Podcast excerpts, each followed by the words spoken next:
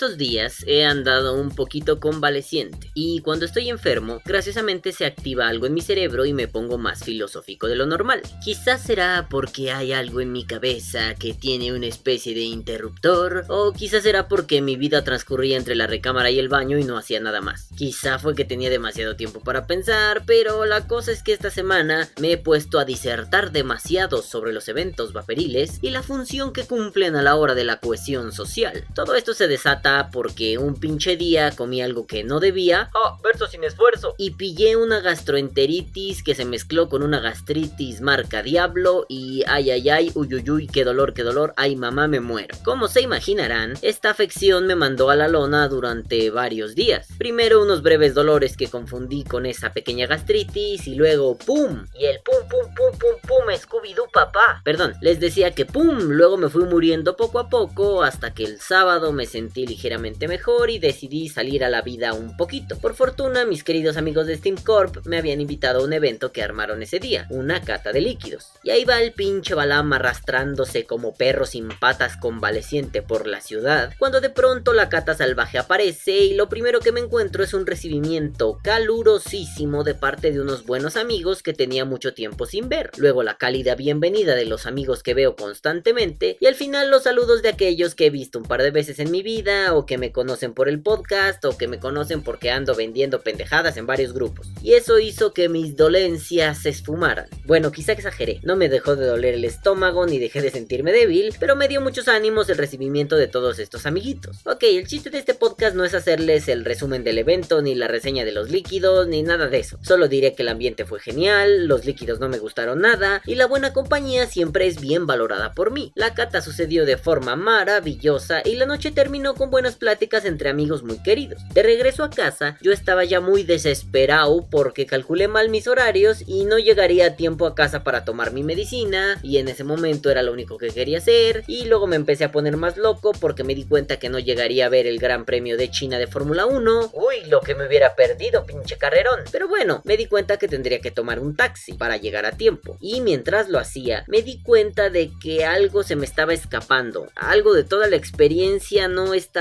siendo recogido por mi mente en su justa medida. Sabía que yo había notado algo, algo diferente, algo que se estaba gestando en mí y no era la gastroenteritis. Total, ese día me puse a tomar medicinas, a ver carreras, a hacer locuras y no le presté mayor atención a mi divague. Pero al día siguiente, al sentirme del carajo en mi cama, me puse a pensar que lo importante de todo esto, de todo lo que había visto el día anterior, era algo que se sentía como, como una potencia, es decir, como un motor, como, como un empuje muy fuerte que no puede ser detenido. Después de eso me di cuenta que tenía fiebre y decidí tomar una siesta. Después de esa maravillosa siesta reparadora, mi mente se aclaró un poco y la idea vino así, puff, de la nada. Me dije, a huevo pinche pelón, el pedo es que el vapeo tiene su fuerza más poderosa allá en donde es una potencia socializadora y no precisamente donde es una fuerza para solamente dejar de fumar. Y chas puerco, allí se empezó a desatar todo. A ver, se los explico pasito a pasito. Partamos de esto. El vapeo es social, a diferencia de fumar. Fumar es un acto egoísta que hace en solitario. Vapear, mmm, parece que no. Estaba yo tentado a decir que esto del vapeo uh, hasta parece que es social por definición, pero se me hizo muy curioso que en las definiciones escuetas que tenemos, el vapeo nunca es enmarcado como algo que reúne personas, como algo que las invite a socializar, que las haga entrar en una conexión diferente a la que conocían como fumadores. Vamos, recuerdo que cuando yo empecé a vapear se decía que el vapeo era más parecido a un grupo de doble A que a un pinche parche de nicotina y que esa era la razón por la cual el vapeo era muy beneficioso y muy ayudoso y muy dejar de fumaroso. Y bueno, no es que yo no lo sepa, pero es de esas cosas que vas constatando poco a poco a través de tu experiencia. Lo pongo otra vez con el ejemplo de la cata. A pesar de que yo no soy una persona muy sociable y a pesar de que hasta que entro en confianza logro comportarme comportarme con soltura, en este tipo de eventos algo pasa que no siento este deseo de ser una puta piedra, de ser un huraño de mierda. De pronto me dan ganas de hablar con las personas, de compartir experiencias y pasar un rato agradable. Siempre partiendo de preguntitas como ¿Cuánto tiempo llevas vapeando? o ¿Cuánto tiempo fumaste? y ya cabrón, a partir de allí se desatan pláticos, no, no, no, no, no, tremendas, torbellinos de ideas, marejadas de experiencias que permiten que dos o más sujetos, que muy seguramente ni siquiera se hubieran saludado en la calle cuando traían un cigarro en la mano, ahora estén charlando como grandes camaradas. Y la cosa es que esto funciona como una especie de club mezclado con una terapia grupal. Y a todo esto échenle una pizquita de las novedades del mercado y tienen una combinación ganadora. Es una especie de club de Tupperware como mezclado con una especie de club de rifles y mezclado con chingaderas de ese tipo. Es decir, la gente se junta, comparte sus experiencias negativas, se felicitan mutuamente por sus experiencias positivas y además de eso miran juntos lo nuevo, lo que está por salir y lo que ya salió. Puta madre, güey, ahí está el chiste. Te sientes acogido, te sientes incluido, te sientes parte de algo y eso potencia tu deseo de abandonar el vicio de la fumadera. Ahí está una de las virtudes más grandes del vapeo, juntar a la gente y a través de esas uniones hacer que poco a poco abandonen el cigarro. Ojo, yo siempre he dicho que esto de vapear no es magia, no es que te metas un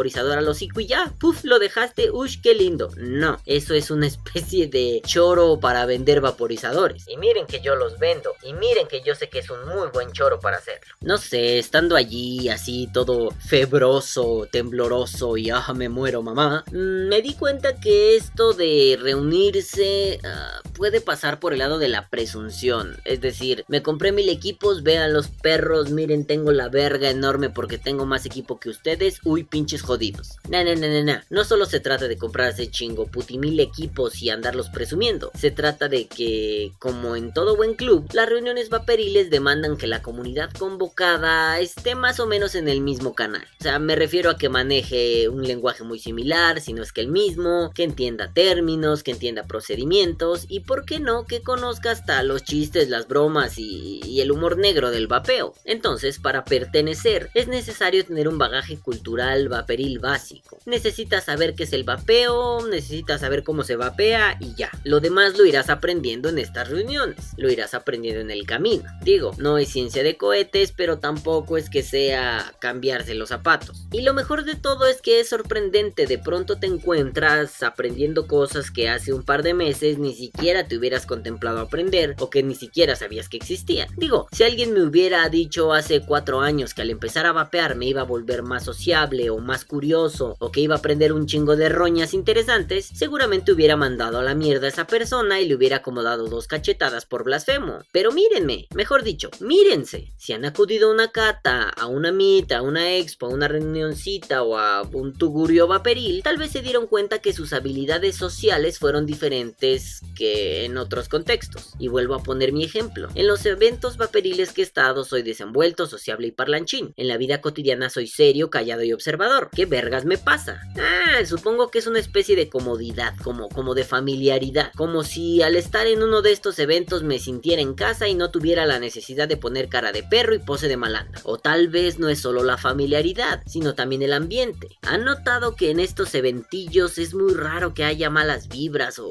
o caras incómodas? Ok, sí, también he ido a eventos donde hay gente mierdosa. Saludos a los puñetas de Monterrey que intentan tirar grupos pinche bola de cagada. Pero bueno, bueno, en general el ambiente es bastante agradable, bastante chido, gente probando cosas, gente compartiendo, gente debatiendo, gente disfrutando. No sé, quizá este tipo de ambientes me agradan bastante porque estoy acostumbrado a los ambientes que acaban en madrazos o en sillas y mesas volando, lol. Entonces, queridos madafaquitas, me di cuenta que mi fiebre me estaba matando. No, no es cierto, sí me di cuenta de eso, pero me di cuenta que esto de reunirse a vapear por la vida no es solamente como reunirse a beber un café en una cafetería fancy de tu ciudad. No, no, no, no, no. De hecho, el reunirse vaperísticamente va configurando poco a poco una de las fuerzas más poderosas del vapeo, la faceta social. Y eso es lo que lo hace fuerte, interesante y en algunos contextos peligroso. Dicen por ahí que la unión hace la fuerza, ¿no? Pero yo siempre he pensado que esa frasecilla se queda corta. No solo se trata de unión, a ver, ¿qué pasa si meten a 10 vapeadores en un cuartito, pero estos 10 pendejos no se llevan bien? Ok, quizá no se maten, pero seguramente cuando la puerta se abra todos saldrán con cara de incomodidad y se irán a sus casas con un mal sabor de boca. Ahora bien, metan a 10 vaperos que no se conocen, se conocen poco o que se llevan bien y el ambiente va a ser totalmente diferente. Van a salir agarrándose las manitas y picándose los ombligos. Entonces no solo es la unión lo que logra potenciar un cambio, se trata de que esa unión debe estar pensada como una cohesión, debe estar pensada como una especie de mezcla. Se trata de agarrar vapeadores, meterlos en una licuadora y apretar todos los pinches botones a ver qué sale. Digo, esa sería una forma caricaturesca de definir un evento de vapeo. Y a través de esas mezclas, esos chucuchucus de la licuadora, salen cosas muy interesantes. Así he conocido a muchos amigos, me he hecho de muy buenos camaradas en este tipo de eventos y han sido muy buenas experiencias. Y vamos, no es que no lo supiera, solo que en mis convalecencias pude pensarlo con más calma, con más gusto y con más filosofía. Ay, el mamón, el mamón. En fin, madafacas. El vapeo me parece una potencia social bastante relevante, bastante interesante, bastante formidable. Y lo mejor es presenciarlo allí, en sus rostros más visibles. O sea, en los eventos. Claro, no todo evento será genial. No olviden que algunas expos solo son mercados enormes, así, mercadotes enormísimos, gigantotes. Pero no pierdan la oportunidad de conocer el vapeo en sus versiones íntimas, en reuniones pequeñas, acompañando la charla con una cervecita, con un cafecito y con un vaporcito. De eso se trata vapear, de compartir con otros. Eso es que lo social es tan relevante en el vapeo. Y cerré mi disertación de enfermo con esta frase. El peligro no es solo que el vapeo le gane terreno al cigarrillo y esto se traduzca en pérdidas millonarias, porque a fin de cuentas el dinero va y viene. Algo se inventarán las tabacaleras para seguir enviciando gente, sino que el problema es que el vapeo se haga tan poderoso a través de la cohesión social que logre impedir que la gente vuelva a acercarse al cigarrillo. Oh, sí, ¿qué pasará con esa gente que contagia a otros, y esos a otros, y esos a otros, y así hasta que un día los fumadores sean minoría? Oh my gosh, cuánto peligro. Por eso las tabacaleras atacan donde está el pedo social, con el meme y la imagen del güey con el hocico destrozado, con el ay los mecánicos explotan, con el ay eso te va a hacer que tengas agua en los pulmones y Coca-Cola en las nalgas. Oy, oy, oy, oy, oy. Por eso es que el vapeo tiene su fuerza y su empuje allá donde el vapeo se ha constituido al mismo tiempo como un ariete para derribar murallas y proteger y fortificar y defender a los ejércitos, pero al mismo tiempo lo han logrado constituir como un panzer, como un arma de ataque, como un cañón que destroce y rompa culos por todos lados. Por eso, amiguitos míos, sean sociables con el vapeo, vapen, reúnanse y disfruten, porque el vapeo, al ser sociable, al mismo tiempo es un ariete, al mismo tiempo es un panzer, al mismo tiempo es un escudo y al mismo tiempo es una flecha. Que viva el vapeo. Vapea o muere. Postdata, en esa cata aprendí que nunca deben agitar vigorosamente por más de 10 minutos un líquido transparente. Bueno, si quieren hacerlo, uh, inténtenlo. El resultado no va a ser visualmente agradable. Y si lo hacen, no olviden esta pregunta que les lanzo desde el fondo de mi corazón. ¿Esto es vapeo o es bucaque? Caguabonga, madafacas. Cowabunga.